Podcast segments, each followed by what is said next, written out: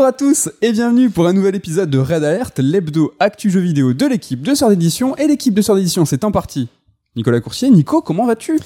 C'est aussi en partie Mehdi El Kanafi. Moi ça va? Et toi? Ça va pas mal, ça va pas mal. Qu'est-ce qui se passe depuis la semaine dernière? Est-ce que tu as joué à des jeux que tu ne vas pas? J'ai retrouvé la foi. Oui, que tu vas peut-être pas évoquer en chronique, un truc que tu as envie de nous partager. Euh, ben, j'avais euh, fait le début de Tunic hein, à l'occasion de ta chronique. J'avais joué à deux premières heures et j'avais dû stopper pour passer Elden Ring. Donc je me suis remis à Tunic et Mhm. euh, j'ai bien bien avancé et c'est incroyable. Ah, C'est incroyable. De toute façon, tu me l'avais déjà vendu euh, dans ta chronique. ça donc, fait euh, plaisir. Voilà, faites Tunic hein, si vous n'avez pas eu l'occasion, c'est vraiment génial. Donc tu nous en parleras peut-être dans un retour sûr ou dans une chronique dédiée si tu trouves un angle particulier, quelque chose à nous raconter là-dessus. Peut-être. J'ai lancé Lego Star Wars, moi le nouveau euh, le Skywalker euh, anthologie, je sais plus comment il s'appelle exactement. Franchement, c'est super sympa. On avait euh, longuement parlé des jeux pour enfants bien faits. Je pense que c'est un très très bon client. Après, j'ai pas été plus emballé que ça. Ce qui est sympa, c'est que tu peux commencer par le début de chaque trilogie Star Wars. Moi, j'ai commencé par le Star Wars 1 et bon, j'ai pas plus poussé que ça. Ça va très vite. Hein, le... Mhm. Donc, tu on fait vraiment chaque film euh, de façon euh, complète, mais ça, ça tabasse. hein. donc, euh, le rythme est un, peu effréné. Je pense pas que je vais pousser plus loin. Est-ce que toi, tu, tu vas le lancer? Je vais le lancer, manière aussi, comme toi, de voir ce que ça te donne. hein. J'avais fait un jeu Lego à l'époque, c'était Indiana Jones, mais quand t'en as fait un, tu les as fait un peu tous, quelque part. Quoi. Je suis pas trop euh, client des jeux Lego. Ça, ça a l'air très très qualitatif, mais euh, c'est un humour euh, un petit peu particulier. Bah, c'est clairement pour un public plus jeune, hein, donc on veux est dire- trop vieux pour ces Tu veux conneries. dire que les Lego c'est pour les enfants? Bravo, ça commence bien.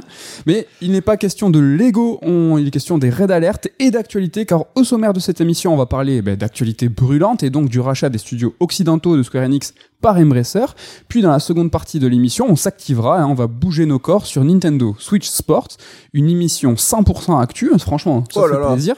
Nico, est-ce que tu es chaud? Parce que là, euh, ça va. euh, Est-ce que, je dis ça va dépoter? Là, on est, on est, on est, on est dans le rétro là. Vous retrouverez bien entendu l'interlude top 3, mais avant c'est la rubrique retour sur retour sur une précédente émission dans laquelle nous vous parlions de Returnal, un petit jeu que j'apprécie beaucoup. Ah hein. bon? La semaine dernière, c'était euh, le premier anniversaire du jeu. Est-ce que tu as trouvé ça long? Est-ce que ça passe vite euh, Returnal, c'était déjà il y a un an. hein. Bah ouais, franchement, mine de rien, euh, ça passe vite. Donc, donc un an, en un an, deux chroniques dans Red Alert euh, et un retour sur, c'est quand même pas mal, on a bien suivi le truc. Le retour sur aujourd'hui, c'est sur Ascension, donc le DLC du jeu, un DLC gratuit qui a ajouté un mode survie et un mode coop. Donc déjà, et avant toute chose, c'est un DLC bah, gratos, extrêmement qualitatif. Ça fait super plaisir de voir un suivi Mhm. comme ça, euh, sans payer, sans plus, avec deux modes de jeu, de l'affinage. Bah, Là, ce DLC Ascension, la semaine dernière, il a encore été mis à jour. Il a- ils ont affiné ce mode coop. Donc un mode coop euh, qui s'ouvre dès le début. hein. vous allez sortir de votre vaisseau et donc à la première porte, tu as possibilité bah, d'invoquer quelqu'un, de créer un salon privé ou de laisser le hasard faire. J'ai pas poussé plus que ça ce mode coop, j'ai juste essayé, je suis allé au, au premier boss, je suis tombé sur un, un boulet hein, qui, euh, premier saut, il tombe dans le vide. Donc euh, on a fait ce qu'on a pu. si on, tu te on reconnais, est- le boulet. on est allé, on est allé jusqu'au premier boss. J'ai juste un petit peu essayé de voir si des mécaniques étaient nouvelles. Pas spécialement. Le jeu est un poil plus dur, euh, Mhm. mais euh, bah, du coup, bah, tu te, tu t'aides. Le principe de la coopération, ce qui est super sympa et intéressant, c'est que c'est une sorte de mode facile un peu euh, masqué parce que du coup, à chaque fois que tu meurs, bah, tu peux euh, en fait ressusciter ton, ton collègue, ton Tant confrère. que les deux meurent pas. Tant que les deux meurent pas, c'est bon. Et donc, du coup, c'est à l'infini comme ça. Donc, si tu t'organises plutôt pas mal avec l'agro des boss, ce genre de truc, même s'ils ont des, des pouvoirs qui ratissent bien les boss, donc euh, on peut crever à deux. Mais euh, encore une fois, il y a différentes possibilités. On voit beaucoup de jeux là qui, masquent un petit peu ces modes faciles par d'autres possibilités. C'est super intéressant, super cool.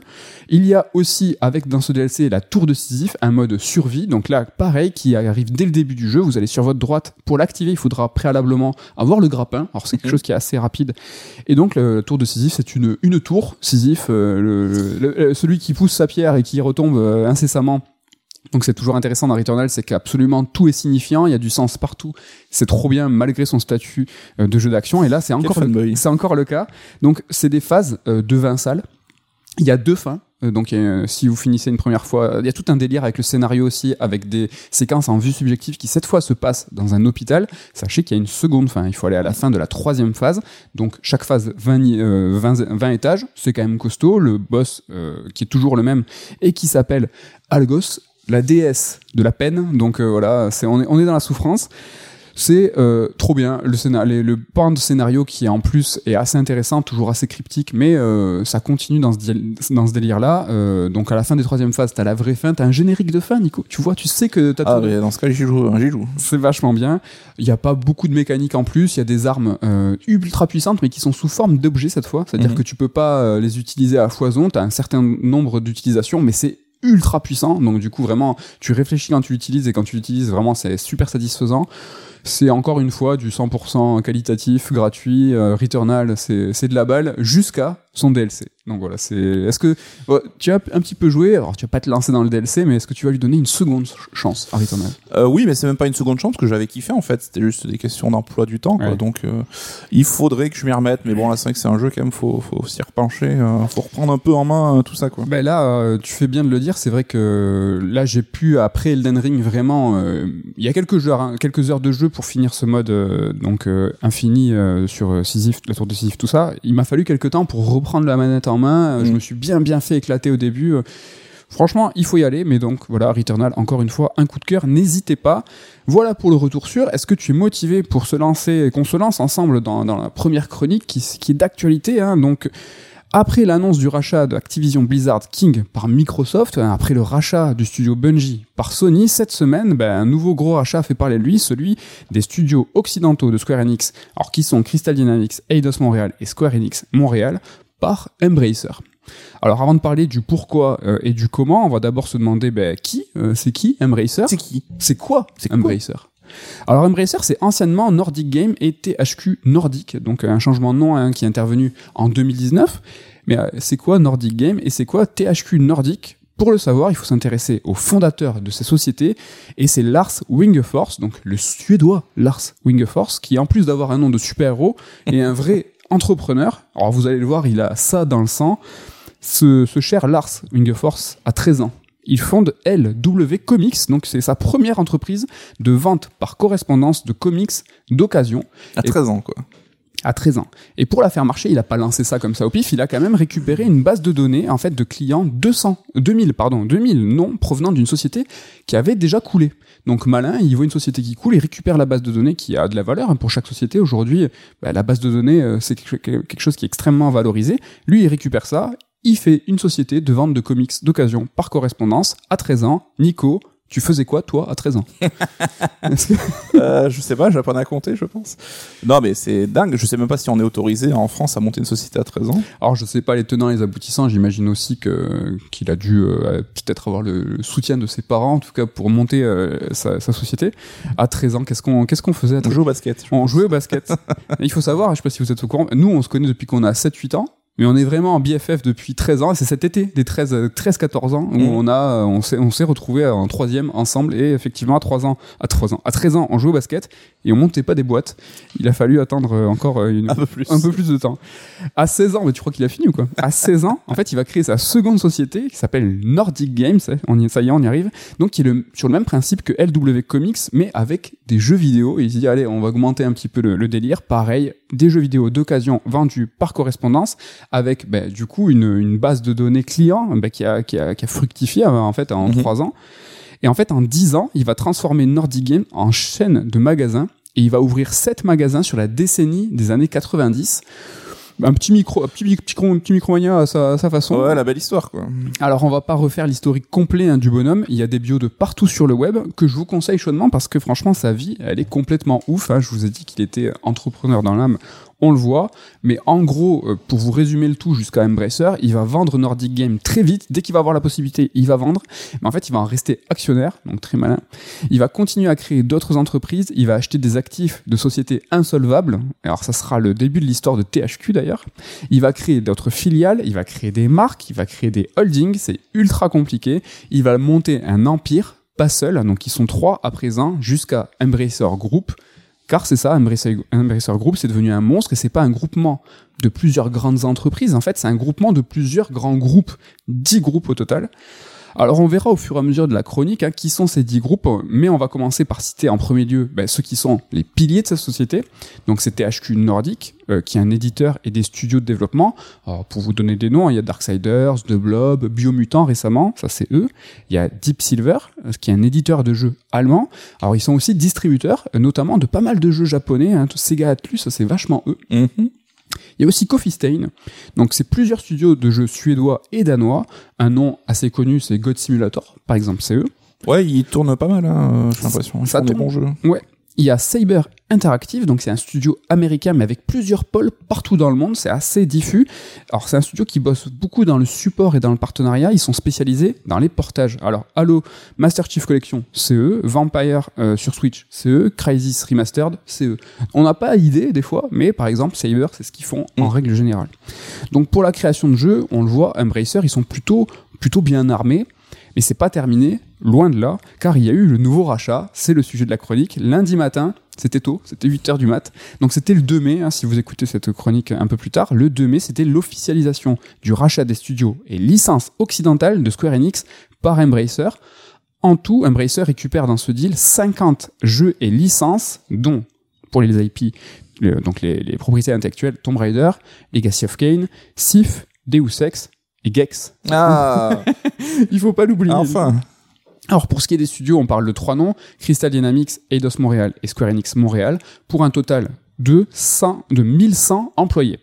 Donc euh, c'est quand même euh, assez conséquent. Ce deal, il sera entériné cet été. Alors euh, comme souvent, ça doit passer sous le tamis de plusieurs organes de contrôle de plusieurs territoires.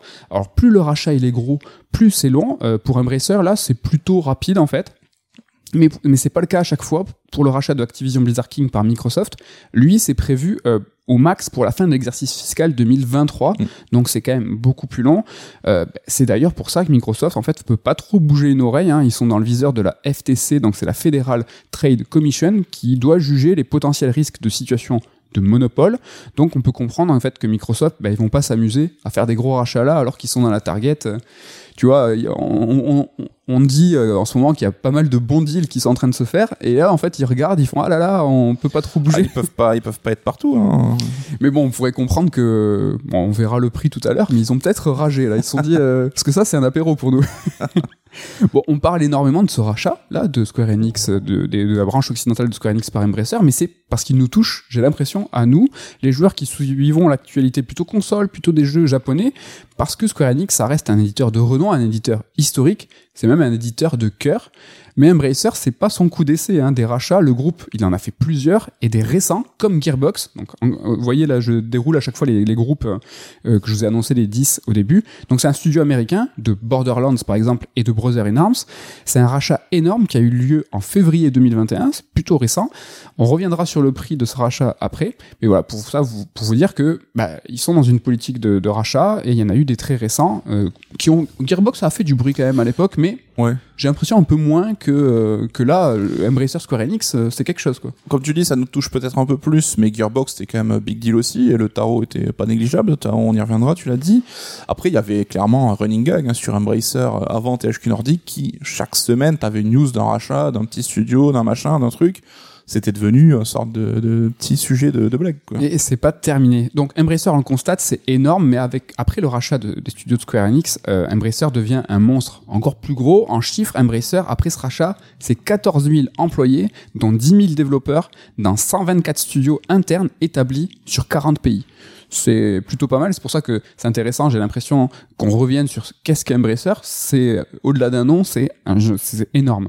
Tu vois, on dit que Ubisoft c'est le plus gros employeur du jeu vidéo, c'est plus ou moins vrai, c'est plus de 20 000 salariés Ubisoft. Euh, si on regarde par exemple euh, des, des groupes qu'on oublie un petit peu, par exemple NetEase, c'est Mm. 18 000 employés, c'est pas mal. Mais souvent quand on fait des tops comme ça, on oublie tout le temps quelqu'un. C'est Tencent. Tencent c'est 113 000 employés. Donc après voilà, Tencent c'est euh, peut-être qu'on a- ça serait intéressant d'y revenir un jour. C'est plus que gigantesque, c'est énorme. Ouais, ouais, C'est les premiers en tout, enfin, mais on les oublie souvent, tu vois. Donc euh, Ubisoft 20 000, là c'est 113 000 employés. Mais Embracer, ouais, se pose en gros gros acteurs du milieu, et c'est vrai que leur euh, notoriété ne collait pas jusqu'à maintenant à cette, euh, cette ampleur-là. C'est ça. Donc on est sur 14 000, c'est pas rien en masse salariale. En tout, ils ont 250 jeux en développement, dont deux tiers sont des jeux mobiles. C'est très important Ouais. ça. Donc quand même 250 jeux en dev, deux tiers c'est des jeux mobiles. À ce jour, ils ont des licences détenues, enfin les licences détenues par Embracer. Alors je vais pas dire que ça fait pas trop rêver, mais bon, ils ont en chantier des suites et des séries comme Time Splitters, Chivalry, Dead Island, Evil Dead, Outcast, Alone in the Dark, Saints Row, Destroy All Humans, Red Faction ou Metro. Alors c'est des grandes saga- sagas, c'est des grandes licences. Là je veux pas blasphémer, mais je trouve que ça fait pas ultra rêver. En tout cas de mon point de vue à moi. Ouais, mais c'est vrai que t'es pas dans la tier list euh, des trucs qui te font acheter des consoles, mais t'es dans le, ce sorte de deuxième cercle en fait, parce que ça reste quand même des ça, licences c'est solides. des belles euh, licences. Ouais, ouais, donc. euh, En revanche, ce qui fait rêver, c'est que dans les 30, donc sur les 250 jeux, ils ont 30 AAA, dont des, les licences que je viens de, de citer. Et dans ces 30 AAA, maintenant, ils ont aussi le nouveau Tomb Raider qui va tourner sur Unreal Engine 5. Et ça, alors désolé, euh, mais ça fait un peu plus rêver peut-être. bah, ça change, tu changes de dimension, là, c'est clair. hein. Est-ce que du coup, ça, c'est l'apport de licences un petit peu plus prestige? Tu l'as dit, on était dans les licences. oh, c'est méchant, pas de seconde zone. Tu l'as dit, c'est des. Alors peut-être moins public, euh, peut-être plus PC, peut-être. C'est encore différent. tu vois. Ouais, ouais, mais après, à savoir si c'était une, tu vois, s'ils ont sauté sur une occasion ou si c'était une volonté de leur part de, d'apparaître de manière un peu plus claire sur la map, tu vois, et c'est vrai que Tomb Raider, racheter euh, Eidos, ça te met sur la map euh, des gens comme nous, justement, qui, jusqu'à maintenant, Exactement. Embracer, on connaissait, on suivait un peu ce qu'ils faisaient, mais jamais on aurait fait une chronique s'ils avaient, tu vois, quand ils ont racheté Gearbox, on s'est pas dit, vas-y, on fait une chronique sur Embracer. hein. Ouais. Comme tu dis, ça va peut-être toucher un nouveau cercle de joueurs qui est peut-être infime, qui, qui est peut-être plus petit que par exemple les joueurs qui sont plus PC ou ce genre de truc, mais Legacy of Kane, euh, c'est c'est rien hein, pour plein de monde, mais pour nous c'est important et je pense que pour pas mal d'auditeurs ça l'est aussi. Avoir un nouveau potentiel Legacy of Kane, ça pourrait être quelque chose qui est important vis-à-vis Mm. de l'image d'avoir comme ça une nouvelle suite, un remake, quelque chose. C'est important des jeux d'image en fait, de de- d'être peut-être dans un titre qui n'est pas forcément dans la recherche de rentabilité, mais dans la recherche de prestige, de couverture médiatique. Là, ces nouvelles licences, c'est peut-être euh, par là aussi qu'il faut chercher. Ouais, et puis t'es pas à l'abri, si le jeu est bon, que euh, ça, justement, la série euh, change de, de registre et, et un gros succès, quoi, on sait pas. hein. Mais c'est vrai que c'est marrant parce qu'on parle de 50 licences achetées pour Square Enix et tout le monde cite les mêmes, les quatre un peu tête de gondole.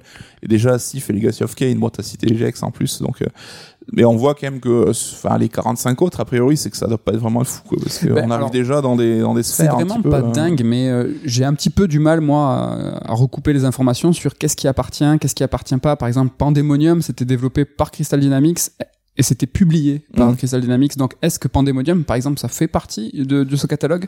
Théoriquement, il doit y avoir un Fear Effect hein, qui traîne, je crois, par là. Tout à fait. Oh là là Tout à fait, non, tout à fait.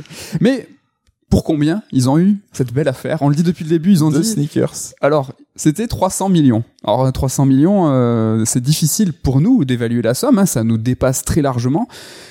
Même si en ce moment on parle plutôt de milliards, de dizaines de milliards, donc on a l'impression que c'est une paille, mais 300 millions c'est quand même quelque chose. Donc si c'est difficile à évaluer pour nous, ce qui est un petit peu plus simple peut-être, c'est peut-être de comparer.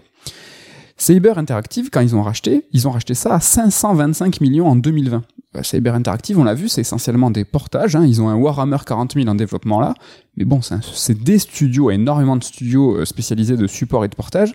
Mais 525 millions, on est quand même à plus de, 500 à plus de 200 millions euh, des 300 millions de Square, euh, de Square Enix.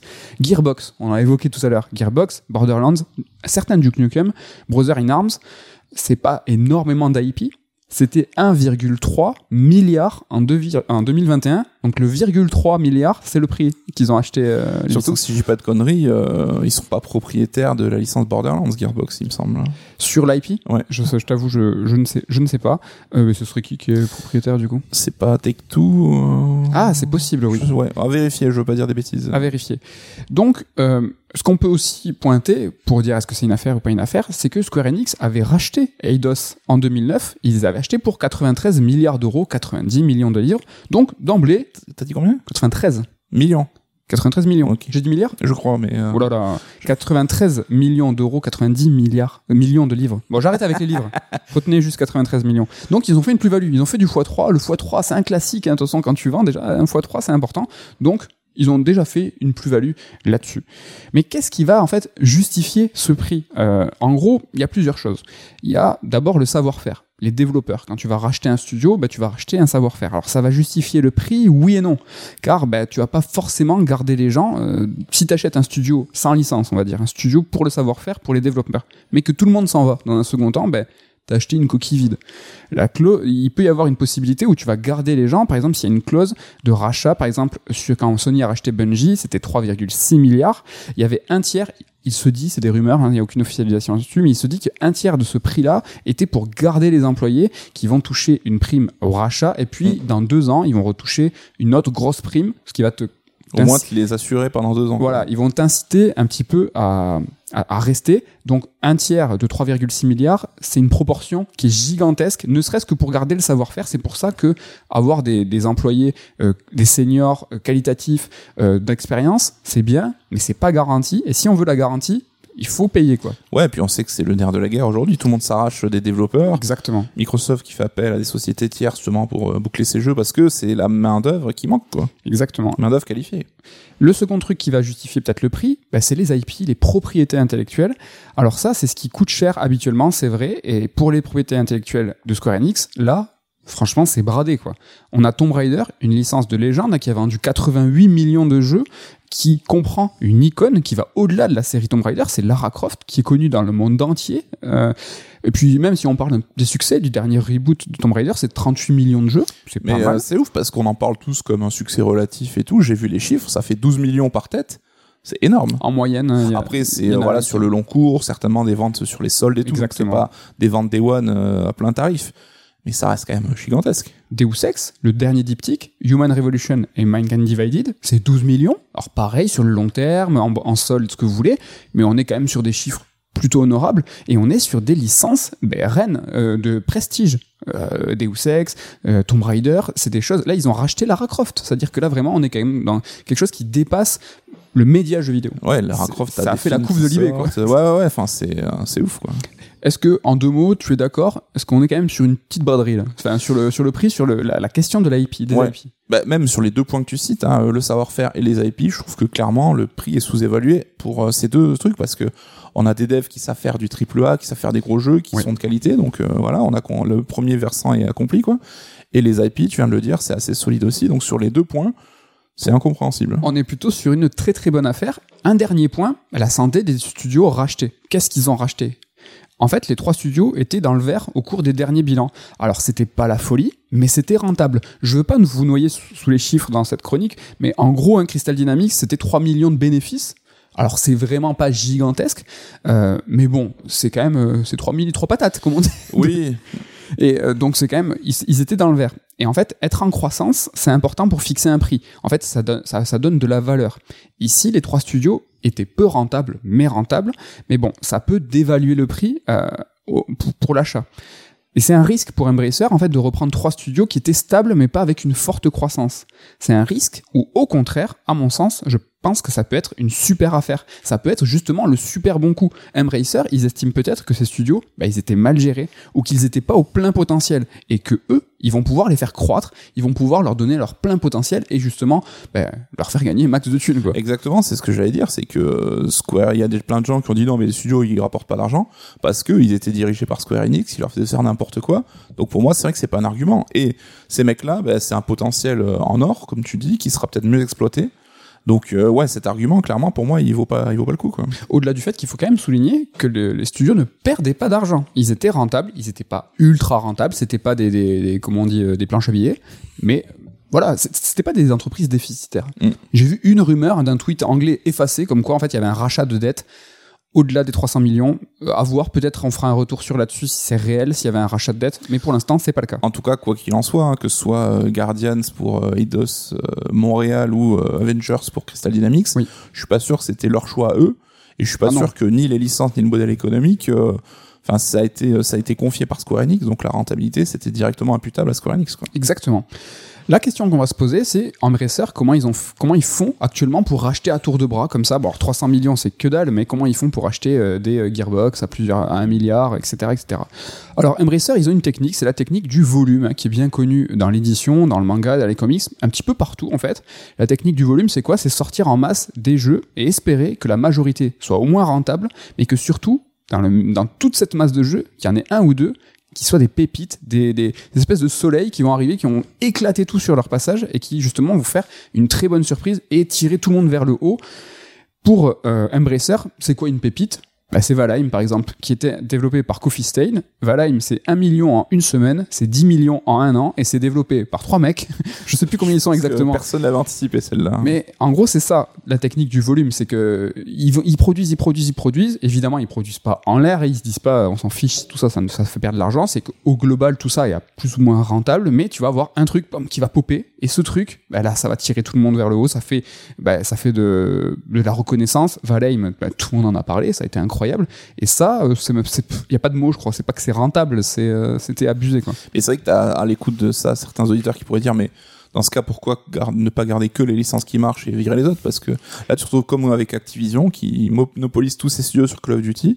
Et quand Call of Duty commence à moins se vendre, bah, t'as pas de backup derrière pour en réagir. Quoi. Exactement. Et c'est surtout, t'as entièrement raison, mais c'est que t'as aucune garantie comment tu peux savoir que ce que tu vas produire, ça va être justement cette fameuse pépite me, comme c'est l'exemple parfait. C'est impossible en fait d'anticiper et c'est impossible d'anticiper, tu vois, euh, la hype, c'est impossible d'anticiper le goût des joueurs qui va fluctuer, le, la, tendance du marché qui va fluctuer. Tout ça, en fait, c'est justement en sortant euh, différents types de jeux, d'avoir un prisme le plus grand possible qui justement ben, va couvrir l'ensemble des possibles. Et là, euh, au milieu de tout ça, t'as un truc qui va sortir et qui va absolument tout raser. Ils ont aussi, en fait, en plus de ce technique du volume, ils ont euh, des jeux de fond de catalogue qui sont très stables dans les ventes. Ils ont par exemple Mob Runner, Snow Runner. Tu vois les jeux de camion là. Mm. mais euh, enfin, sans dire que ça prend de la hype. Euh, il commence à se constituer, je pense, un cercle de fidèles autour de ces licences. Hein. C'est vrai. Mais ça, en fait, ça se vend tout le temps. Mm. C'est il y a des fans en Allemagne. Salut aux Allemands. Mais ils aiment beaucoup, ils, aiment, ils aiment ces jeux de camion. la Russie, ils achètent aussi ce genre de jeux. Mais est-ce que ça vous fait pas penser aussi à Focus? Focus, comment ça fonctionne? Focus, ils ont Farming Simulator. Farming Simulator, c'est une cache machine de malade. Nous, ça nous touche pas, on vous fera pas une chronique euh, Farming Simulator ou euh, qui sait? qui sait, je ne sais pas, ou SnowRunner, mais en fait, ça, c'est des c'est des titres de catalogue qui sont stables et qui vendent, qui vendent, qui vendent. Donc ça, c'est important aussi pour garder en fait une certaine sérénité euh, bah, dans ton chiffre d'affaires. C'est pas mal hein, aussi. Et donc Embracer, comment ils font pour avoir des pépites hein? Ils ont une technique pour l'instant qui fonctionne pas mal, c'est qu'ils ont plutôt bonne réputation. En fait, ils laissent libre les studios de faire ce qu'ils veulent. En tout cas, pour le moment, ils vont peut-être faire le ménage dans quelques années, mais en tout cas, c'est pas, c'est pas à l'ordre du jour, c'est pas le cas une bonne réputation qui facilite aussi bah, le rachat des studios. Les studios, en fait, euh, ils voient ces rachats comme des opportunités de pouvoir justement être au plein potentiel avec un gros groupe qui va s'occuper bah, de facilités administratives, qui vont leur donner plus de fonds, qui vont leur donner un budget marketing, qui vont pouvoir. Euh, ça, c'est toujours un des coûts énormes qui font, qui font souvent à 50% du budget d'un jeu. Bah, eux, ils voient pas ça comme un loup, tu vois. Ils font oh là là, ça fait se faire racheter, ça fait peur. Bah, Embracer, ils ont une plutôt bonne réputation. Et euh, les, les, studios euh, bah, ouvrent presque grand les bras quand ils, voient Embracer arriver. En tout cas, enfin, je veux pas préjuger, mais j'imagine que les mecs de Eidos euh, ont dû pousser un ouf de soulagement quand ils ont quitté Square Enix. C'est vrai qu'ils avaient l'air un petit peu de trimer. Embracer, ils ont aussi d'autres techniques hein, pour faire de l'argent. C'est des petits malins, on va dire. Ils ont l'un des dix groupes, ils ont un truc qui s'appelle Easy Brain. C'est un studio de jeux mobiles qui cartonne, mais c'est pas qui cartonne, c'est que c'est des millions de téléchargements sur des jeux mobiles dont on a absolument aucune connaissance, en tout cas nous. Et le jeu mobile, bah, il faut arrêter de se leurrer. Hein, c'est encore un des marchés euh, bah, le plus juteux, là où il y a le plus d'argent. C'est là que ça fait de la thune. Donc Embracer aujourd'hui, ça nous intéresse à nous parce que ça parle de Square Enix, ça parle de studio, ça parle de Tomb Raider et de jeux qui nous tiennent à cœur. Mais ils font de l'argent, on l'a vu avec des techniques, mais aussi avec le mobile c'est euh, inévitable. Hein. On parlait de Tencent tout à l'heure. Il faut être présent sur ces plateformes-là bah, pour faire de la maille. Quoi. Sans vouloir te piéger, est-ce qu'il y a des grosses, euh, des, gros jeux qu'on peut-être on reconnaîtrait sur mobile ou c'est euh, Tu m'as piégé. non, moi j'ai en fait j'ai regardé. C'est pas Candy Crush quoi. J'ai regardé. Non, j'ai regardé. Moi je n'en connais pas après vraiment pour de vrai le dernier jeu que j'ai. Non, je dis pas au dernier jeu mobile que j'ai joué parce que ça vous allez me dire que je suis un gros fanboy.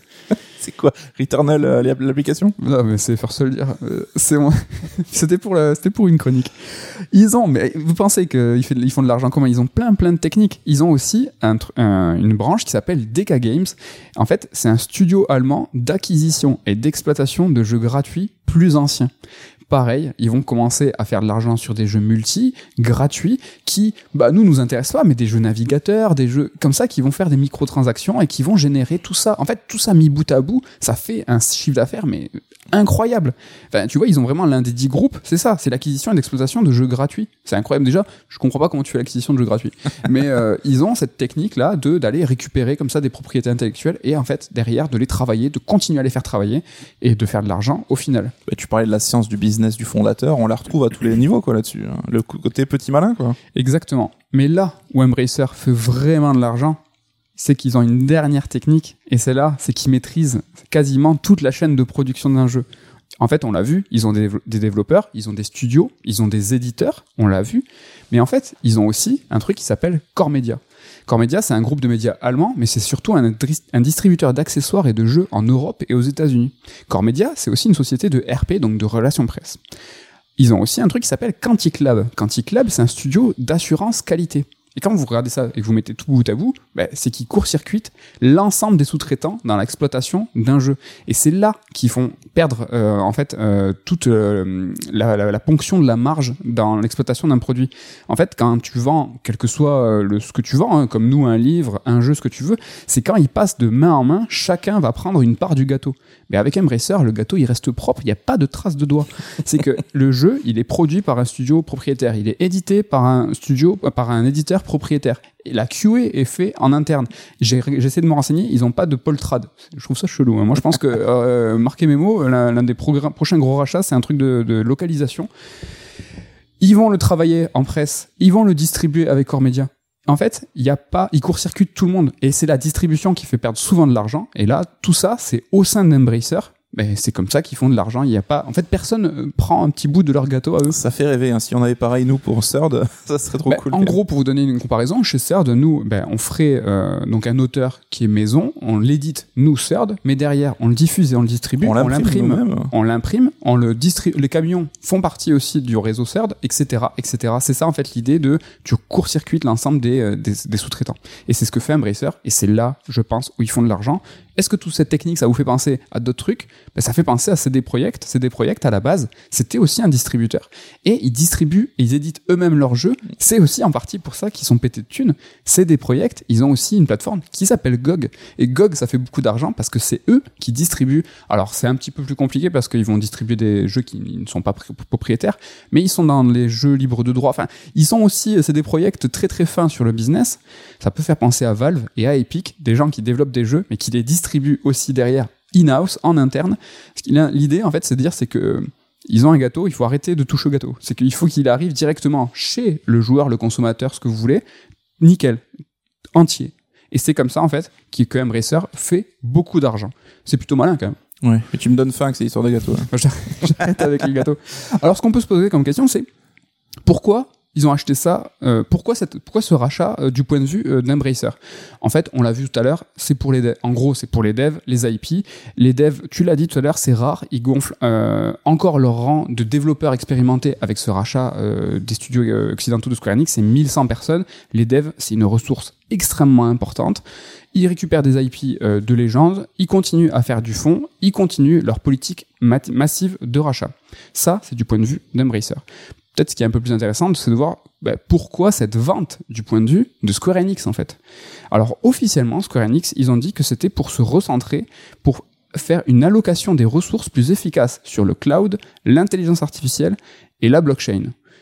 Qu'est-ce que tu en penses euh, de, de ce revirement euh, sur euh, OK, on va laisser, on va vendre des studios de jeux vidéo pour faire de cloud, de l'IA et de la blockchain?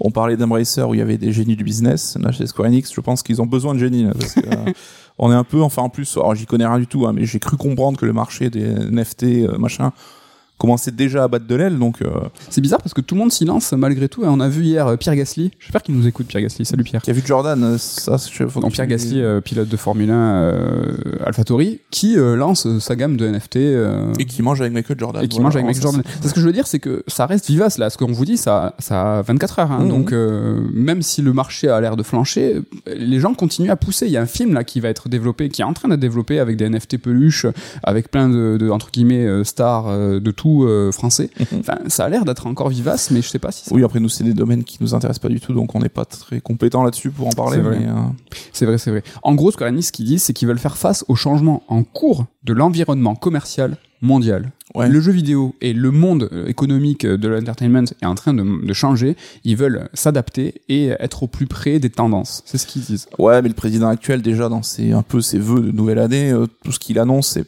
pas à destination des joueurs, ça fait pas rêver les joueurs. Enfin, nous, c'est des choses qui euh, nous plaisent pas trop, nous intéressent pas trop, mais on espère qu'il va pas un peu tirer tout le reste avec lui, quoi. On va voir. L'autre point pour Square Enix, c'est la ligne éditoriale. On en parlait dans une chronique précédente et Nico, tu avais mis le doigt là-dessus. Il y a une certaine, euh, c'est assez illogique en fait. Enfin, c'était assez illogique de voir encore cohabiter le Square Enix qu'on connaît nous, euh, historique, euh, JRPG, euh, tout ce que vous voulez, avec bah, Eidos, enfin ce qui était Eidos et ses studios cohabiter. Là, bah, t'avais vu juste, ils s'en sont délestés. Oui, bah, je prendrai pas le- les lauriers. Je pense que c'était un peu le cas de tout le monde. C'est quand tu vois un couple qui est mal assorti, Mhm. t'as tout le monde qui se dit mais pourquoi ils sont ensemble? Je, je vois bien qu'ils s'entendent pas. y a- Ils ont aucun point commun. Square Enix toxique. C'est ça que tu veux dire.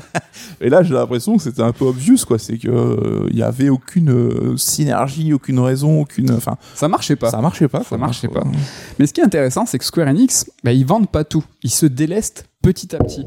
C'est pas une fusion ou une c'est pas une fusion ou une absorption complète. C'est un move plutôt rare, ça. En fait, euh, une, ils, ils continuent à faire ça. Ils, ils ont laissé l'indépendance, rappelez-vous, à IO Interactive, euh, donc le studio de Hitman, en 2017. Et avec la vente euh, de leur studio occidentaux Embracer, ben, ils continuent leur logique. C'est-à-dire qu'ils se font pas absorber entièrement ou ils fusionnent pas entièrement, comme on a pu voir, je sais pas, Square Enix, Sony qui avale entièrement Bungie, etc., etc. C'est qu'en fait, eux, ils se délestent. C'est qu'ils avaient plusieurs appendices comme ça, et petit à petit, hop, ils en lâchent, ils en lâchent, ils en lâchent. Euh, comme si, par là, ils disent que c'est pour se recentrer, même si dans la technique, économiquement, t'as l'impression que, bah, pas, pas tellement, c'est qu'ils vont aller voir vers euh, d'autres horizons. Bah, L'image que ça renvoie, je trouvais pas extrêmement positive quand tu commences à te un peu euh, t'enlever tes fringues les unes après les autres. Je suis très dans la métaphore aujourd'hui. C'est très dans la- les gâteaux. Euh, ça, ouais, ça montre euh, un peu du sort, je sais pas, du damage control, de l'ajustement à la marge. Ça peut être mal vu, mais on peut aussi voir une logique de, ouais, moi je vois la montgolfière, tu sais, c'est pour aller plus haut, tu lâches, mais bon, c'est, c'est- l'image n'est pas belle, c'est, c'est que l'image n'est pas Et jolie. puis j'ai pas l'impression que la montgolfière va monter très haut. Quoi. La, la montgolfière ne monte pas très haut. On va continuer dans cette logique parce que Square Enix, en fait, lâche, euh, c'est, a aussi précédemment lâché ses licences avec un truc qui s'appelait Square Enix Collective. Euh, Gex, Fear Effect, euh, Legacy of Kain. Ils avaient, ils avaient aussi cette logique à l'époque de dire, franchement, ça, en fait, on s'en fout. Clairement, on s'en fiche, on fera pas de nouveaux jeux. Et euh, c'était une sorte de, de, de, de tremplin où ils disaient, ben, si vous êtes euh, développeur indépendant, proposez-nous quelque chose. C'était, il y avait un comité hein, de validation et on va pouvoir vous autoriser à exploiter ces anciennes Oui, licences. Square Enix restait propriétaire, mais Square il Enix. permettait l'usage de sa licence dans un cadre bien défini. Mais ça montre bien que tout ce qu'ils avaient amassé, le portefeuille de franchise et tout, ils savaient pas quoi en faire du tout. Quoi. Mais c'est ça que ça sous-entend, c'est qu'ils s'en foutaient.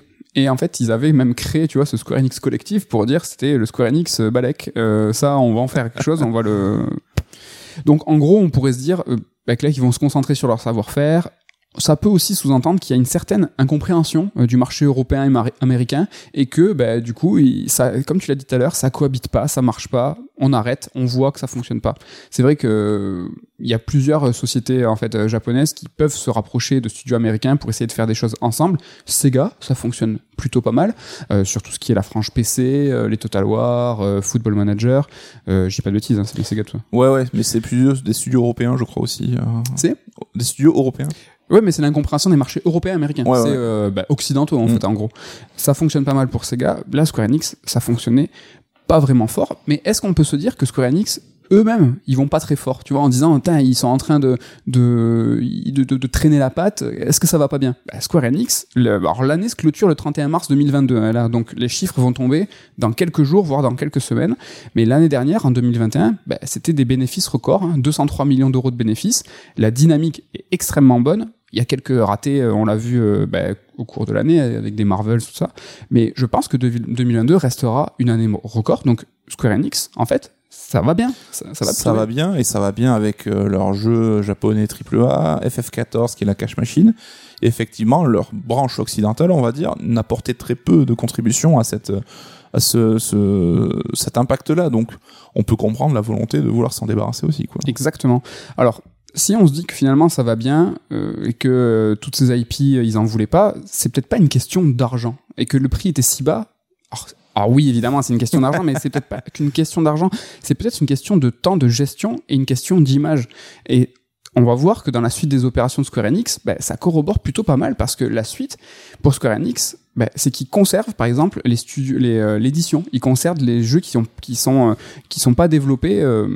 Par des studios à eux, donc des studios partenaires. Ils ont un truc qui s'appelle Square Enix External Studios. Donc ça concerne Just Cause, ça concerne Life is Strange et Outriders. Ça, ils conservent. Mais comme, comme je viens de le dire, en fait, le temps de gestion ben, il est pas euh, clairement en interne. Donc oui, oui, c'est finalement, pas des salariés, c'est pas des studios que tu possèdes, donc c'est. euh, en fait, c'est du taf d'édition, c'est du taf de supervision et moins du taf de gestion. Donc c'est un, un petit peu moins une question d'argent. C'est ça que je veux dire. Mm. Et c'est pour ça aussi que ça pourrait justifier un petit peu ce prix. Alors on va faire un, dernier point sur le point de vue d'Embracer, sur la suite. Qu'est-ce qui va se passer du point de vue d'Embracer Là, on vient de le voir sur Square Enix. Ben, c'est simple, ils vont continuer d'avaler des studios et faire du fond. Euh, mais sur les 10 groupes en fait qui restent, ben, je vous ai pas tout évoqué.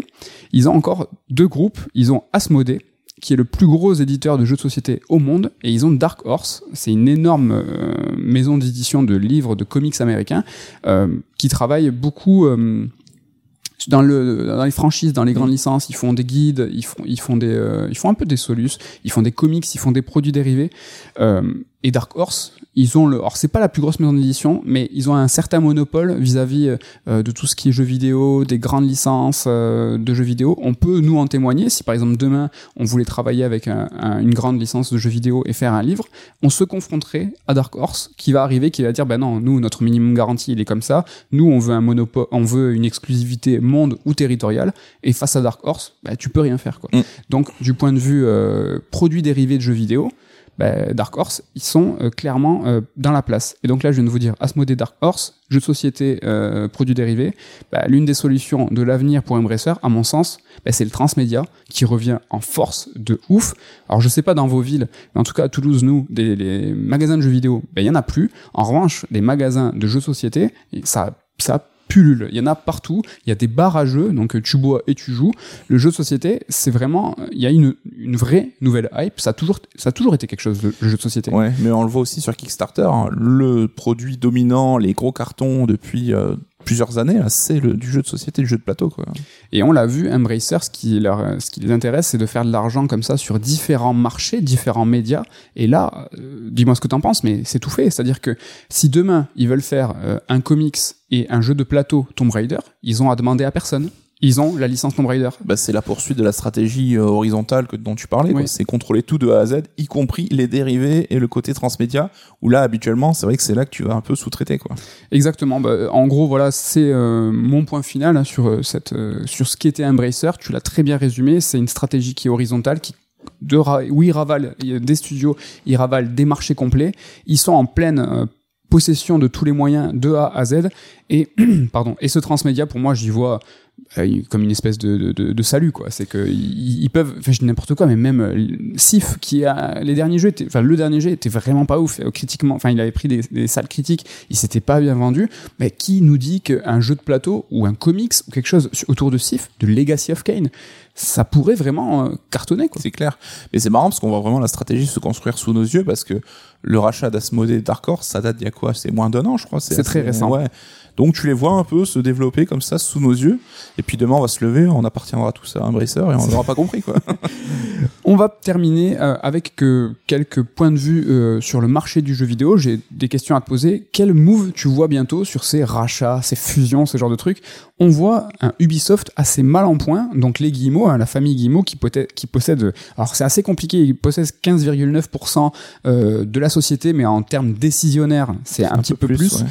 Euh, on, a des rumeurs comme quoi ils vont s'associer à des fonds d'investissement boursières pour une sortie en bourse pour éviter une OPA agressive d'un tiers qui pourrait les manger parce qu'Ubisoft va mal. Est-ce que tu penses qu'Ubisoft c'est quelque chose qui va pouvoir il y a un truc qui va se passer autour d'Ubisoft? Alors oui, ça a l'air d'être l'éditeur qui euh, focalise un peu l'attention, mais c'est assez marrant parce que les premiers sentiments qu'on avait ces derniers mois, c'est qu'ils étaient plutôt ouverts à un rachat, d'après ce qui se disait. Et là, euh, depuis, c'est quoi, hier ou avant-hier, qu'on voit qu'il y a une sorte de... Ben, en fait, pas du tout, c'est que la famille Guimau n'aurait pas vraiment l'intention de céder la société et serait même prêt à sortir du marché boursier pour euh, être sûr d'en garder le contrôle, ce qui est quand même un move Ah oui, c'est euh, assez ballsy. Enfin, ballsy, c'est quand même euh, un move pas anodin.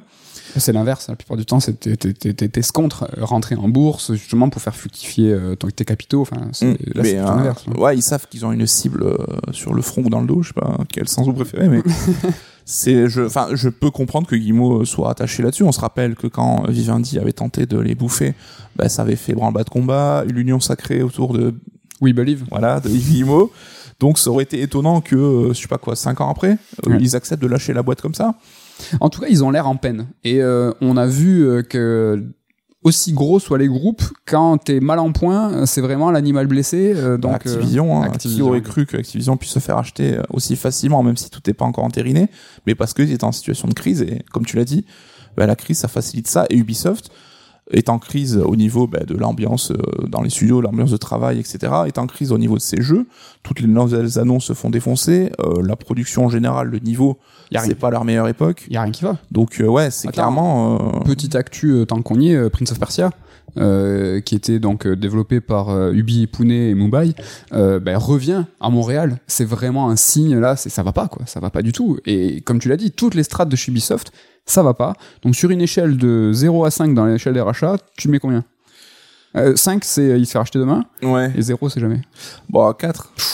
Oula. Mais peut-être un rachat par eux-mêmes, tu vois. Ouais, pas voilà, ça, voilà, ça c'est malin. ça c'est malin. Encore deux petites questions euh, sur le rachat et on- après on va passer euh, à Wii Sports. Euh, la branche jeu de Warner, pareil, comme Square Enix, comme Square Enix, ça serait un move de délestage. Une, juste la branche jeu, qu'est-ce que t'en penses là sur Warner? Alors je pense qu'on a trouvé des plus mauvais gestionnaires qu'à Square Enix, c'est ceux de Warner qui se font racheter par un groupe de télécommunications qui revend pour moitié prix, qui se revendent à un autre. Enfin, c'est n'importe quoi ce qu'ils font. Le coût des studios, on a, ils en ont déjà parlé il y a quoi un an. Mhm. Euh, tout le monde s'était positionné, puis finalement ils ont dit ah ben non c'est bon on veut pas. Là ça revient donc c'est un peu euh, je veux je veux pas. Là encore, ça paraîtrait pas illogique parce que clairement, tu vois qu'ils savent pas trop en faire. Là, ce qui est intéressant, c'est qu'on parle de vendre des studios, mais aussi des IP associés. C'est ça. Parce que quand t'achètes Rocksteady sans la licence Batman ou euh, le studio de Harry Potter Avalanche, euh, Avalanche. sans la licence Harry Potter, c'est pas le même délire quoi. Donc euh, Bah, c'est ce qu'on disait tout à l'heure. hein, Il y a d'un côté les IP, d'un autre côté le savoir-faire et euh, le la santé du studio. C'est un petit peu l'ambiance des trois mélangés sur une échelle de 1 à 5 du rachat des Warner. Je serais sur euh, deux, ouh. mais j'espère, j'espère pour eux, pour les devs, qu'ils ils vendront à quelqu'un parce que j'ai pas l'impression que ce soit un endroit pour t'épanouir euh, actuellement quoi. Dernière rumeur, Square Enix euh, serait délesté euh, des studios occidentaux pour se faire manger par Sony. Est-ce que à ça on y croit, on n'y croit pas? Alors je vois beaucoup de gens s'act- s'activer autour de ça. Alors peut-être que ça arrivera.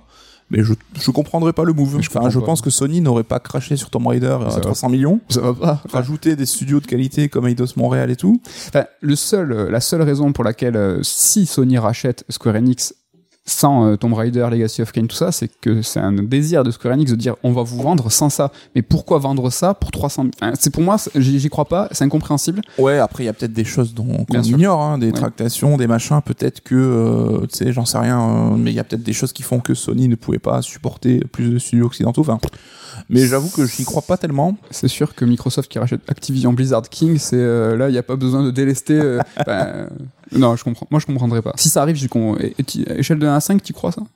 Un, Un. enfin zéro. un, quoi. Et pour finir, est-ce que alors là, on est sur les rumeurs, hein, Ubisoft, Warner, Sony et Square Enix, ça c'est les, les trois rachats en vue. C'est un petit peu euh, l'évidence si ça arrive. Est-ce que tu as en tête comme ça un rachat en- un petit peu surprise Parce que le fameux Activision Blizzard King, peu de gens euh, l'avaient vu venir.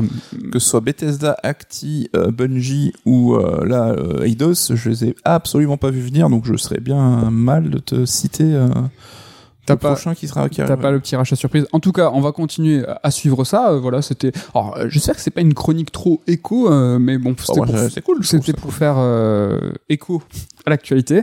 Il est l'heure d'un petit peu plus Oh rigoler, là un là petit peu plus La sympa, rigolade. parce que c'est l'heure de l'interlude top 3, interlude top 3 qui à la base, on s'était on s'était dit pourquoi ne ferions-nous pas un petit top GameCube pour Ah. fêter les 20 ans Mais oui, en Europe de la GameCube, mais patatras. on l'a déjà fait. On l'a déjà fait. Alors, on l'a déjà fait. On l'a fait pas au sein d'un top 3, mais au sein d'une chronique anniversaire que tu euh, nous as gratifié. euh, Le roi des anniversaires. le roi des anniversaires. Donc, ben voilà, on, on vous réfère euh, à Ce raid alerte là dont on on n'a pas noté le numéro a priori, ni toi ni moi. Mais aujourd'hui, C'est on là va où on parlait de Deathloop, si jamais. Exactement. Euh, et donc là, aujourd'hui, c'est le top 3, l'interlude top 3 sur les écrans titres. Oh. Top 3 des écrans Quelle titres. bonne idée. C'est une vraiment une très très bonne idée. Euh, voilà, bah écoute, est-ce qu'il y a besoin d'expliciter plus que ça, un écran titre? Bah, un écran titre, c'est voilà, il y en a où on zappe direct, il y en a où on aime passer un peu du temps dessus. Ça peut être pour Ah. plusieurs raisons, donc Ouais. on va en parler. Et désolé d'avance parce que je pense qu'on va encore tourner autour des mêmes licences parce qu'on est un petit peu euh, matrixé par nos, nos goûts. par la, par la vie Allez, on commence sur les écrans titres avec ton top 3. Alors euh, ouais, mais est-ce que tu devrais pas commencer toi? Sinon, je tu vas croire que je vais te gruger parce que je fais une mention double et euh, je sais qu'on l'a en commun cela, donc. euh, Eh ben écoute, je commence. Alors moi, c'est FF12. Alors avant tout, je veux commencer par dire, parce, pour moi en tout cas, l'écran titre, dis-moi ce que tu en penses, euh, mais c'est évidemment euh, le visuel, la mise en scène de cet écran titre et la musique. C'est vraiment fondamental la musique dans un écran titre. Et euh, en l'occurrence, euh, FF102, c'est mon top 3 euh, parce que la musique est vraiment trop stylée. Le visuel, est... alors je suis pas un grand fan de FF102, j'adore son système de combat, mais je suis pas le plus grand défenseur de cet épisode suite Mm. de Final Fantasy X. En revanche, cet écran titre, je l'adore de ouf. Il y a Yuna avec ses guns euh, en mode artwork qui est magnifique, euh, un thème sublime, euh, à tel point que bah, petite pub pour les poteaux de 8 bits euh, qui sont qui ont qui, qui proposent en fait une radio de jeux vidéo euh, qu'on vous conseille, euh, des playlists. Euh, Il y a Ken, il y a Lu- Ludo qui en a proposé euh, plusieurs. euh, J'en ai proposé une. Et donc la première fois que j'ai proposé une playlist pour euh, nos potes de 8 bits, bah, j'ai commencé par justement cet écran type de FF12 C'est beau, parce que je l'adore. c'est beau. Et j'en propose, j'en pro- j'en prépare une prochaine. là. Oh là là là là là là.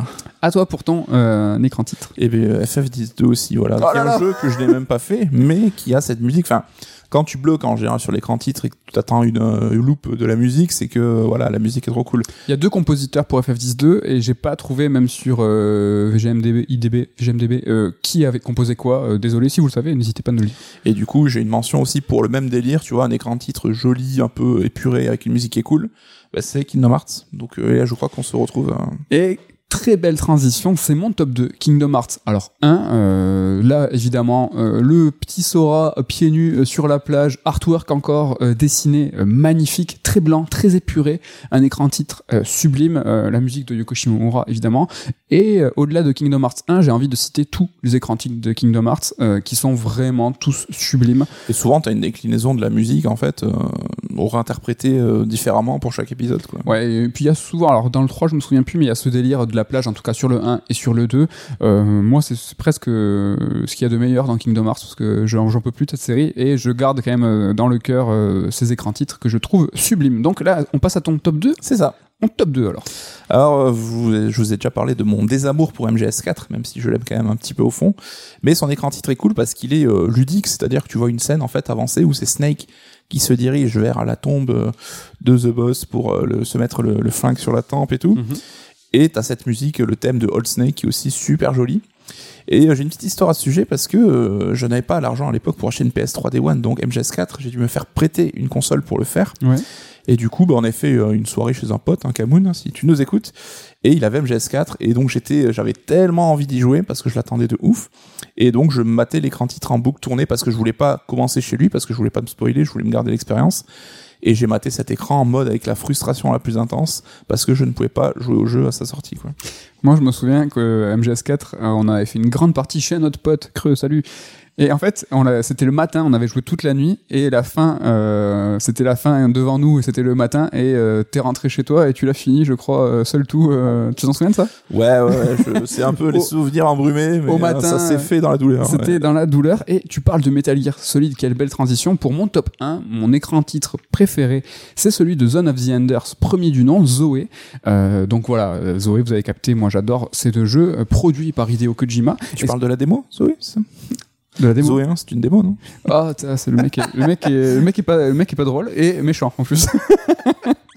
et donc sur cet écran titre, la transition parfaite avec Metal Gear, c'est que c'est un jeu qui est entre guillemets produit euh, par Kojima, mais il y avait cette patte, c'est-à-dire que ça ressemblait à un écran titre des Metal Gear, t'avais la même typo, t'avais les mêmes bruitages, et euh, t'avais vraiment l'impression que c'était euh, quelque chose qui était affilié quelque part de près ou de loin. Alors évidemment, euh, Yoshi Shinkawa qui travaille, euh, qui a travaillé très, très, de façon très importante sur ce Zoé-là, et moi, j'étais, je suis encore aujourd'hui complètement amoureux de ce thème chanté, euh, dont j'ai pas trouvé la chanteuse encore, j'ai rien trouvé hein, aujourd'hui.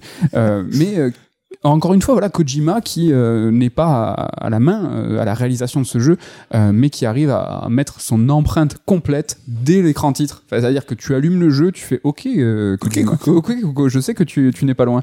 Donc voilà, mon top 1, c'est Zoé. Et moi, mon top 1, ben, c'est un écran interactif, c'est Super Mario 64. Oh. Rappelez-vous, alors là, c'est le choc de la 3D, hein, donc on a la tête de Mario en géant, qui fait un peu euh, le con, et donc avec euh, la manette, on peut prendre déplacer un petit curseur et pour euh, lui tirer le nez, pour euh, lui tirer sur la casquette, les cheveux, etc. Et on peut même faire tourner le visage et tout, donc ça aussi, c'est fait partie des trucs cool, c'est les écrans titres interactifs, Ouais. tu peux un petit peu t'amuser dessus. Il y avait celui de peut-être mention Euh, C'était celui de Detroit euh, qui était un petit peu interactif, qui peut être un sympa où tu as une conversation avec euh, justement un Android. Un personnage et d'ailleurs quand tu lui réponds, bah, elle peut se barrer en fait et donc tu n'auras plus le perso euh, pendant tout le jeu quoi. Il y aura rien. Ce serait un écran titre un peu vide. Petite mention, euh, ah, j'allais dire euh, un sur euh, un écran titre un peu vide mais sublime. C'est celui de Xenoblade premier du nom qui est très épuré mais qui est magnifique. Et le truc rigolo, c'est que maintenant avec nos consoles qu'on met en veille et tout, bah, les écrans titres en fait, on les voit plus forcément beaucoup. Ben non. Il y a des jeux qu'on peut faire en voyant l'écran titre juste une fois et puis en reprenant sa partie en la mettant en veille, Exactement, tu ne le vois plus. exactement. Moi, le Elden Ring, je faisais exprès de quitter ma partie proprement pour quand je le relance, je Oh, me faisais la musique de l'écran titre pendant une minute. C'est beau. Et moi j'avais une question, ce qui serait sympa, ce qui aurait été sympa sur euh, Ce Ma- but était sympa. ce qui lui était sympa sur Mario 64, c'est euh, si on a, euh, si on pouvait jouer avec Mario mais avec euh, du motion gaming, lui prendre le nez. Oh là là là là, mais c'est un Michel Drucker. Ouais. Parce qu'on va parler un petit peu de motion gaming dans, ta- dans la seconde chronique et tu, on va s'intéresser à Nintendo Switch Sports. Tout à fait. Alors là, on le voit, on a la fenêtre à côté. Il commence à faire beau. Le soleil sort gentiment sa tête et ça donne envie de faire du sport. C'est vrai. Et donc Nintendo, hein, pour ça, pour nous aider à faire du sport, bah, si on peut pas aller dehors, hein, parce que voilà, on est allergique au gazon euh, depuis des années, a lancé sa franchise euh, Wii Sports, donc euh, une franchise qui est basée sur le motion gaming. hein, donc on fait des mouvements pour contrôler l'action. Et cette franchise Wii Sports a su placer hein, la Wii sur orbite et qui en a fait bah, le phénomène, le fer de lance qu'on connaît. Et euh, Wii Sports, ça fait déjà 16 ans. Donc là, j'ai pris un coup de jeu dans la incroyable. tête euh, de ouf. Et donc euh, là arrive un troisième épisode à cette série, donc Nintendo Switch Sports, que j'ai beaucoup de mal à appeler comme ça.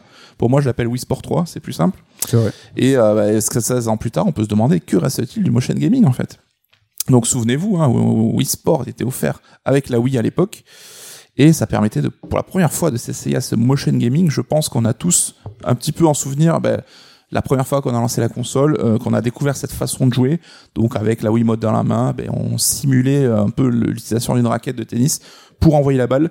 Je sais qu'on a lancé la Wii en même temps tous les deux, on y a Mhm. joué tous les deux pour la première Ouais. fois. Est-ce que tu as un souvenir de cette, euh, cette première fois? De ouf. Alors vous allez comprendre que moi, le motion gaming, euh, je suis pas le plus grand fan. Disclaimer. Néanmoins, néanmoins, je me souviens très bien de cette première fois où on a navigué dans les menus. On parlait il y a quelques instants d'écran titre. C'est quelque part un peu un écran titre de la console. Et ben la première fois qu'avec la Wiimote on a euh, comme ça en fait euh, navigué, j'ai trouvé ça ouf. Avec un petit peu tu sais, les sensations que t'avais, euh, vraiment ça c'est peut-être un des meilleurs souvenirs de motion gaming. C'était vraiment, vraiment ça c'était. Il y avait un- concentré au début. non, non, mais il y avait quand même, il y avait quand même quelque chose du wow effect Mm. que aujourd'hui on a très peu ou plus du tout. Là, il y avait quand même quelque chose, c'était assez ouf. Quoi. On le sait, et c'est peut-être ton cas, mais le motion gaming a concentré la colère de certains utilisateurs hein, qui voyaient Nintendo s'orienter de plus en plus vers un public occasionnel, hein, les fameux casus comme on disait à l'époque, et au détriment hein, pour eux des vrais joueurs, tu vois, ceux qui ont un Samus tatoué sur le pectoral. Et en 2022, donc Nintendo revient pour un troisième épisode de Wii Sport, et on va voir que beaucoup de choses ont changé depuis cette époque. Déjà, Nintendo Switch Sport propose un nouvel habillage qui est un petit peu plus moderne, hein, donc là, exit les Mi, euh, exit l'île Woohoo.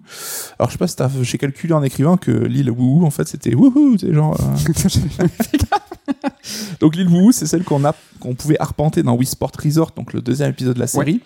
Donc c'était ce complexe un peu estival qui était plutôt cool et qu'on retrouvait dans Pilot Wings 3DS aussi. C'est trop bien pas Ça avait créé un petit univers comme ça avec des belles ennemis en fait qui peuplaient l'île, c'était plutôt cool. Ouais. Donc là dans Nintendo Switch Sport, on lorne clairement vers une direction artistique qu'on peut qualifier de manière un peu péjorative, hein, je dois le dire, de passe-partout. Hein, je sais pas si tu seras d'accord. C'est un habillage qui est sympa, mais qui est un petit peu impersonnel, assez inédit pour Nintendo. hein. C'est vrai que il y a pas de Mario et ça clique nulle part. Non. Euh, les Mi, bon, on peut utiliser les Mi pour incarner son personnage, mais c'est un petit peu planqué.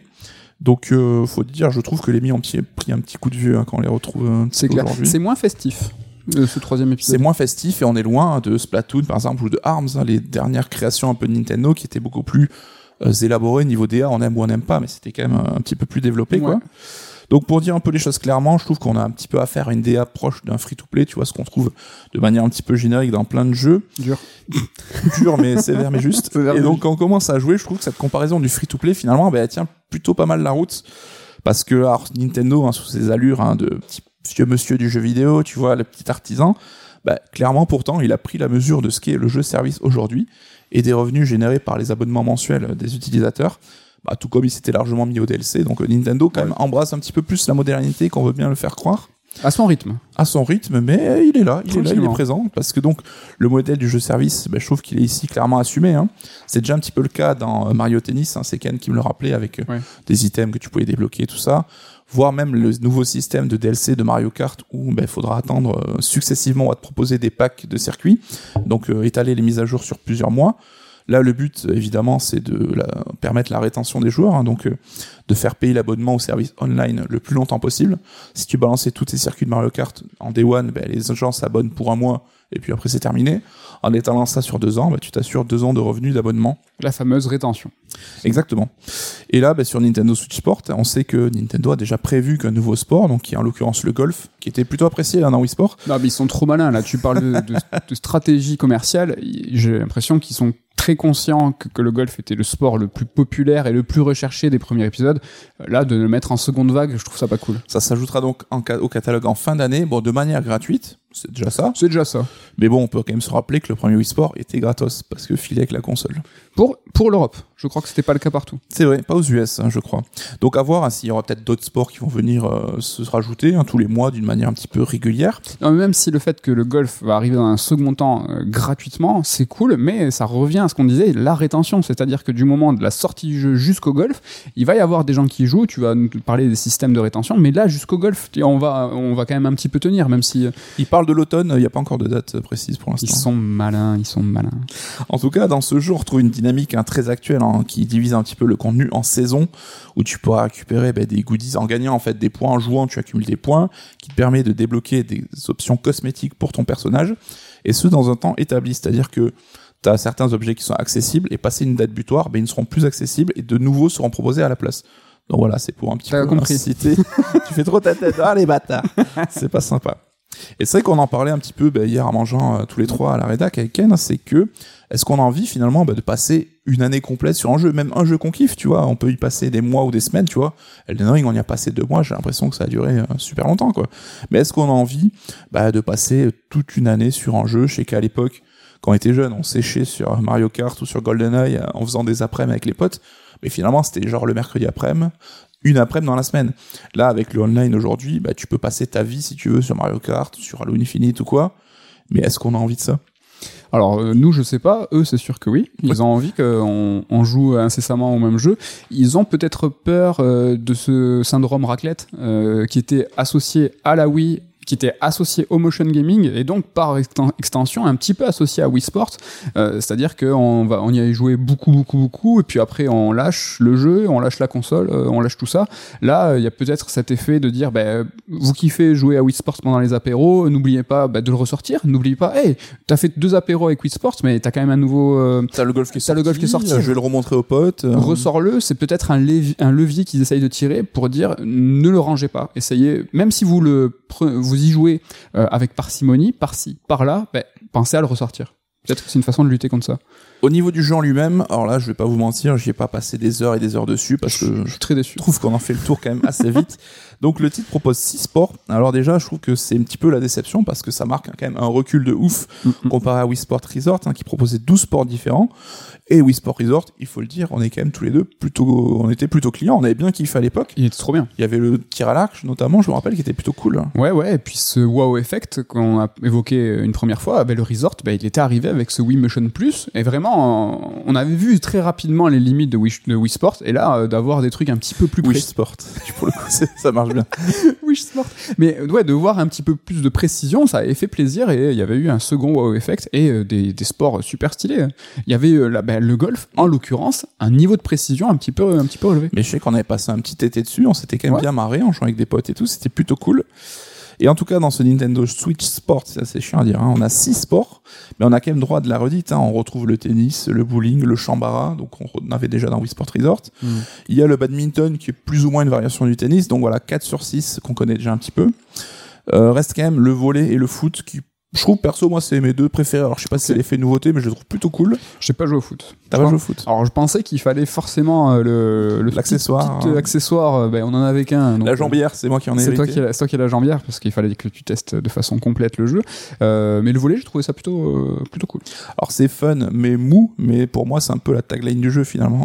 Oui, alors je le trouve pas plus mou que le reste des sports. Je sais pas. Bah non, tous. Je pense Oui, que tous c'est- fun, mais mou parce le que bah, c'est quand même adapté pour un public familial, pour Ouais. un public un petit peu euh, plus enfantin. C'est quand même le public cible du titre. Et euh, quand ces gens-là sont devant leur console, je pense que l'intérêt monte en flèche forcément que d'y jouer nous, hein, les vieux gamers euh, bougons, tout seuls dans notre salon. Alors déjà faire le bowling en simultané, ça c'est cool. Ouais, t'as plus à attendre que les gens tirent. Tu peux faire tout en même temps dans un mode un peu Battle Royale où à chaque fois c'est les meilleurs qui sont bah, comme une qualif de F1. On tu vas te marrer, mais moi le bowling, euh, on y a joué à deux, euh, on l'a pas fait en simultané. On se regardait, euh, on, ça, ça chambrait et mettait du talc sur les mains là, t'inquiète. Ça chambre. Euh, niveau motion gaming hein, pur, hein, je trouve que les Joy-Con ils font le taf. On est quand même sur quelque chose qui est plus précis que la Wiimote. Est-ce que tu es d'accord là-dessus? Plus précis et surtout plus pratique. C'est-à-dire que t'as pas à calculer où est la console, pourquoi, comment. Ouais, Tu te pas mets- le petit récepteur, c'est plus petit, ça tient mieux dans la main peut-être. C'est même pas obligé de mettre des bougies, hein, parce que ça marche avec des bougies, sachez-le. Euh, là, tu calcules pas, ça fonctionne, très précis. euh, bah, c'est important, c'est la praticité, le fait de jouer n'importe où, n'importe comment. Mm. Euh, ça, c'est chouette. Ouais. Ça, c'est chouette. Carrément. En tout cas, bah, Switch Sport, ça reste fun, hein, mais ça va pas vous tenir éveillé des heures. hein. donc, euh, est-ce qu'on sera encore au rendez-vous en fin d'année pour le golf? Je ne sais pas. Un Non. sport qu'on a déjà quand même poncé un peu sur Oui. Wii et sur. euh, Faut voir Sur les deux épisodes. à quel point ils vont apporter des nouveautés euh, et de nous donner l'envie de relancer le jeu. Faut voir. En tout cas, t'en parlais, hein, mais ce fameux effet waouh, bah, il est plus là en fait. C'est que le choc du motion gaming, on l'a eu, on l'a eu il y a plus de 15 ans déjà. Et là, bah, on a beau trouver ça réactif et fun, bah, l'émerveillement en fait, il est plus tellement au rendez-vous quoi. C'est même une régression. C'est-à-dire qu'entre le premier Wii et le, le- Resort, t'avais une évolution. Là, euh, est-ce que t'as trouvé ça plus précis que le Sport Resort T'as moins de sensations de décrochage ou de petit accro en fait, c'est que ça fonctionne mieux, mais ça reste dans les mêmes proportions quoi. Est-ce que tu as senti une évolution? Tu vois, Entre le 1 et le 2, il y a eu un- ça a un petit peu augmenté. Pas vraiment. Entre le 2 et le 3, euh, j'y ai pas vu de grand. euh, C'est vrai qu'ils auraient pu imaginer un sport, tu vois, qui mette en valeur peut-être une précision accrue de, de la, des contrôles, ce qui n'est pas le cas ici. Ouais. En tout cas, bah, c'est l'occasion, hein, donc j'ai dit 16 ans après Wii Sport, de se poser un petit peu et euh, de voir que reste-t-il du motion gaming. hein, euh, Qu'est-ce qui a marqué ce mode de contrôle Qu'est-ce qu'on en retient? Déjà, on peut constater euh, de la part de Nintendo, je trouve, un changement de braquet sur cette question. C'est-à-dire que sur Switch, on en a déjà parlé dans une autre chronique, mais le motion gaming se fait un petit peu plus discret, il est moins mis en avant. Donc, euh, il en a, on en retrouve dans certaines expériences de jeu qui étaient un petit peu à part, tu vois, comme le Nintendo Labo ou Ring Fit, qui là l'exploitait quand même plutôt pas mal, mais c'était des expériences un peu, euh, un peu à part. Ouais. On retrouve des gimmicks de ci de là, tu vois, dans Mario Odyssey, tu pouvais euh, utiliser le motion gaming pour lancer ta casquette d'une certaine manière, mais t'avais vraiment pas spécialement besoin de l'utiliser. Alors que dans d'autres titres, euh, qui sont axés motion gaming, mais t'as toujours une alternative qui est proposée qui permet de jouer à la manette, comme dans ARMS ou dans Zelda Skyward Sword. Oui. Donc là, t'as le choix des contrôles, et déjà, quand t'imposes pas le motion gaming, ben forcément, nous, c'est qu'on va plutôt s'orienter vers la solution manette classique, quoi. C'est clair. Donc on peut se demander, est-ce que Nintendo a baissé un peu le drapeau là-dessus? Est-ce qu'il s'est rendu compte que le motion gaming, c'est un petit peu démodé En tout cas, on va voir euh, le destin commercial, je pense, de ce Switch Sport, qui va nous renseigner un petit peu là-dessus. Si le jeu cartonne, qui fait 20 millions, qu'il atteint les cimes de Wii Sport à l'époque, peut-être que Nintendo va se dire, ben, on va continuer à creuser là-dessus. Si on voit que c'est un succès euh, correct ou classique, ben, peut-être qu'ils vont un petit peu lâcher l'affaire. En tout cas, chez, du côté des concurrents de Nintendo, le niveau motion gaming, bah, circuler, il n'y a pas grand-chose à voir. On sait que Kinect et les PlayStation Move ont fait long feu, donc euh, Sony et Microsoft sont passés à autre chose et ne semblent pas avoir de nouveaux projets en la matière. Donc euh, après, on peut se demander est-ce que cette conversion du grand public, du très grand public, est-ce qu'elle a eu lieu? C'est vrai que c'était un peu l'objectif, faire découvrir le jeu vidéo à des gens et euh, les faire venir sur un marché plus traditionnel. Est-ce que la pelletée d'acheteurs de Wii Sport ou de Wii Fit sont devenus des joueurs plus réguliers? Je sais pas, pas l'impression. Compliqué à chiffrer, on sait que le marché grandit. En tout cas, ça c'est sûr, les joueurs potentiels, les chiffres. Un jeu euh, qui faisait 10 millions, euh, je sais pas, il y a 20 ans, euh, aujourd'hui, qu'il en fasse 10, c'est plus, c'est plus la même chose. Le marché grossit, ça c'est certain. Après, est-ce que c'est des joueurs convertis? Ça, je sais pas non plus. C'est ça serait intéressant d'avoir ouais, ouais, une des, des- des chiffres précis là-dessus. De ce qu'on peut se baser notre expérience perso, moi je sais qu'autour de moi, j'ai pas l'impression que ce soit le cas, mais ça veut rien dire, ça reflète pas Non, forcément trop perso. la réalité. En tout cas, euh, le motion gaming, il apparaît finalement comme un phénomène qui serait circonscrit à une période de temps. Oui. Autrement dit, une mode en fait. Parce Ouais. que c'est- c'est ça typique, c'est que comme toutes les modes, bah, c'est t'as un pic, puis finalement ça va se tarir. Et du coup, ben, comme euh, je sais pas moi, le rock and roll, rien nous dit que les modes c'est cyclique, on n'aura pas un retour du motion gaming dans quelques temps. Ah oui, c'est clair. Toi qui n'es pas un grand défenseur du motion gaming, euh, tu ce, cet effet mode pour toi, c'était, euh, tu l'avais pressenti depuis le début un petit peu, non? Bah oui, oui, c'est sûr, ça revient, mais après c'est une question euh, d'attachement. Est-ce que euh, tu vas réussir à, à attacher, à accrocher des nouveaux joueurs justement par le motion gaming? Je pense que la Wii a été là en tant qu'ouverture au grand public par ce motion gaming, le faire revenir, est-ce qu'il va y avoir, tu vois, est-ce qu'ils vont réussir à faire euh, le même coup deux fois? Parce qu'un chevalier d'or, une fois qu'il t'a fait sa technique, euh, normalement tu peux la contrer? C'est très très geek ce que je viens de dire, c'est euh, bizarre. Mais tu vois le délire, je commence, je sais pas si euh, la, la même chose réitérée au, quasiment au même, de la même manière va fonctionner deux fois. Mm. Ça, je suis pas sûr. Mais je suis d'accord avec toi, c'est cyclique, ça revient, mais genre je sais pas si je est-ce que je te crame? Le motion gaming, j'ai plus l'impression aujourd'hui va être un support, euh, par exemple à la VR. Aujourd'hui, la VR euh, vient avec le motion gaming et euh, c'est plus euh, tu, tu vas coupler le motion gaming à quelque chose d'autre. Le motion, motion gaming tout seul, je sais pas s'il a grand, hormis mode, je sais pas s'il a grand avenir. C'est vrai que la VR, c'est aujourd'hui un peu ce nouveau mode de contrôle différent qui nous fait un peu gigoter devant notre écran, qui a peut-être un peu pris cette place, comme tu le dis. Alors, je dis pas que la VR c'est une mode, parce que moi, perso, je trouve que c'est plutôt cool, mais quoi qu'il arrive, même si ça perdure, ça restera qu'une portion congrue du jeu vidéo, tu vois, ça sera pas le futur du jeu vidéo, on va tous jouer en VR, code et jouer en VR. Il y a des gens qui le veulent. Euh, mais- Genre, ça dénonce. non, mais euh, Oculus, Meta, Ah tout oui, oui, ça, euh, euh, clairement. Mais euh, eux, c'est au-delà du jeu vidéo, même, c'est qu'ils veulent qu'on soit en VR partout, tout le temps. Ouais, mais là, pour le coup, vraiment, le motion gaming sera quelque chose qui sera nécessaire. Euh, on l'a vu, même le PlayStation VR 2 euh, propose des nouveaux euh, systèmes de, de contrôle. Mm. Parce que les PlayStation Move, ça avait deux générations de, de retard, hein, c'est incroyable quand même. Donc là, ouais, c'est quelque chose qui, qui finalement va faire sa place à côté de, de la VR, peut-être. En tout cas, ben voilà, sur ce bilan du motion gaming, qu'est-ce qui nous reste en mémoire? Est-ce qu'il y a un jeu qui a marqué les esprits?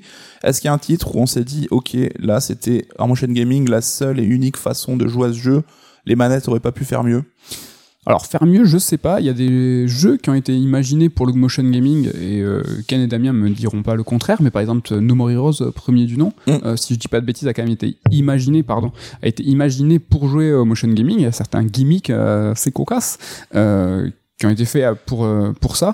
Euh, moi, quand j'ai eu l'occasion de faire No More Heroes, c'est le premier truc que j'ai fait, c'est de, de jouer à la manette. Et pour le coup, c'était poussif parce que ça va pas, ça c'était pas ima- imaginé comme Ouais. ça. Mais comme tu l'as dit, c'est vrai que ça donnait peut-être plus du gimmick. Mm. C'est vrai que tu vois, on a un Metroid Prime 3 qui était jouable parfaitement avec le motion gaming, avec la Wiimote qui permettait de viser.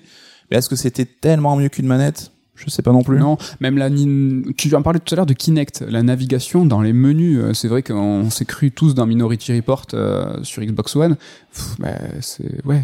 Est-ce que finalement on va pas plus vite avec une manette? Ou même avec le vocal? Alors ça c'est peut-être l'objet d'un autre truc, Mm. mais euh, à la voix, ça a l'air d'être de plutôt prendre ça. euh, mais le motion gaming, je sais pas. Moi j'ai pas d'expérience particulière que je retiens, hormis pour le coup Wii Sport. Wii Sport. Qui Vraiment. restera l'ambassadeur et le meilleur exemple de la déclinaison motion gaming. quoi. Ouais, carrément. Mais écoute, merci beaucoup pour ce, de nous avoir fait bouger euh, dans les oreilles. Eh ben, écoute, en tout cas, tu pourrais être rassuré, je pense que les manettes, c'est pas demain qu'elles vont disparaître. Et ça me rassure beaucoup. Je suis très content. Euh, merci Nico, merci à tous euh, bah, d'avoir écouté ce raid alerte. Avant de partir, restez deux secondes. Euh, on va vous dire peut-être, je sais pas, ce qu'on vous réserve pour la semaine prochaine. J'ai oublié de le lire la semaine dernière et donc je sais que ça, ça va râler. Heureusement, parce que j'aurais dit un truc que je n'avais pas fait. euh, je l'ai pas fait. Donc. Et, ben, moi aussi. Est-ce que tu as un truc en tête pour la semaine prochaine Parce Bah, que la non. GameCube, du coup, La on, les, GameCube, c'est fait. on les a déjà fêtés. Euh, Voilà, j'avais pris un peu d'avance. Je crois que c'était pour la sortie US qu'on avait fêté l'anniversaire. sorti US, ouais. Euh, non, je n'ai pas d'idée. Et t'es sur Tunic. Ah, Je suis sur Tunic. L'actu, il faut, il faut qu'un truc tombe C'est important, il faut qu'une grosse actu. euh, Ouais, ben je sais pas, toi, est-ce que tu vas nous parler de. Alors oui, euh, moi normalement c'est bon, c'est prêt. Euh, donc la série Shenmue sur Crunchyroll s'est terminée euh, cette semaine, je crois, avec l'épisode 13. Donc je voulais être dans l'actu pour parler de Shenmue et de dégainer ma fameuse chronique au long cours sur mon top 10 all-time. Euh, un défi que je me suis auto-lancé sur une année, refaire les 10 plus grands jeux, savoir s'ils sont toujours dans le top 10. Et Shenmue fait partie de ce top 10. Et donc parler de l'actu avec la série et de Shenmue, c'était l'occasion. J'ai refait Shenmue 1 entièrement.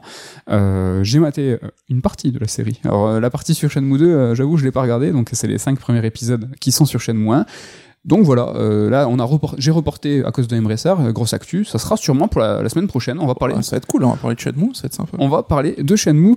Donc on vous donne rendez-vous la, la semaine prochaine. N'hésitez pas à nous suivre, sur- quelle que soit la plateforme sur laquelle vous nous écoutez, YouTube, euh, Spotify, Apple Podcast. Mettez des notes, des pouces, ça fait super plaisir. On a vu des commentaires sur YouTube. Alors on n'a pas du tout l'habitude de nous d'aller. Ouais, c'est encore nouveau pour nous, donc si on répond pas vite, c'est un peu. En tout cas, ça fait super plaisir. Merci pour vos commentaires, vos retours. L'occasion aussi pour nous de faire la bise à tout, au tout, tous les membres de la- de l'équipe, à Damien, à Ken et à Ludo, de vous remercier encore chaudement et de vous dire à la semaine prochaine. Bye bye.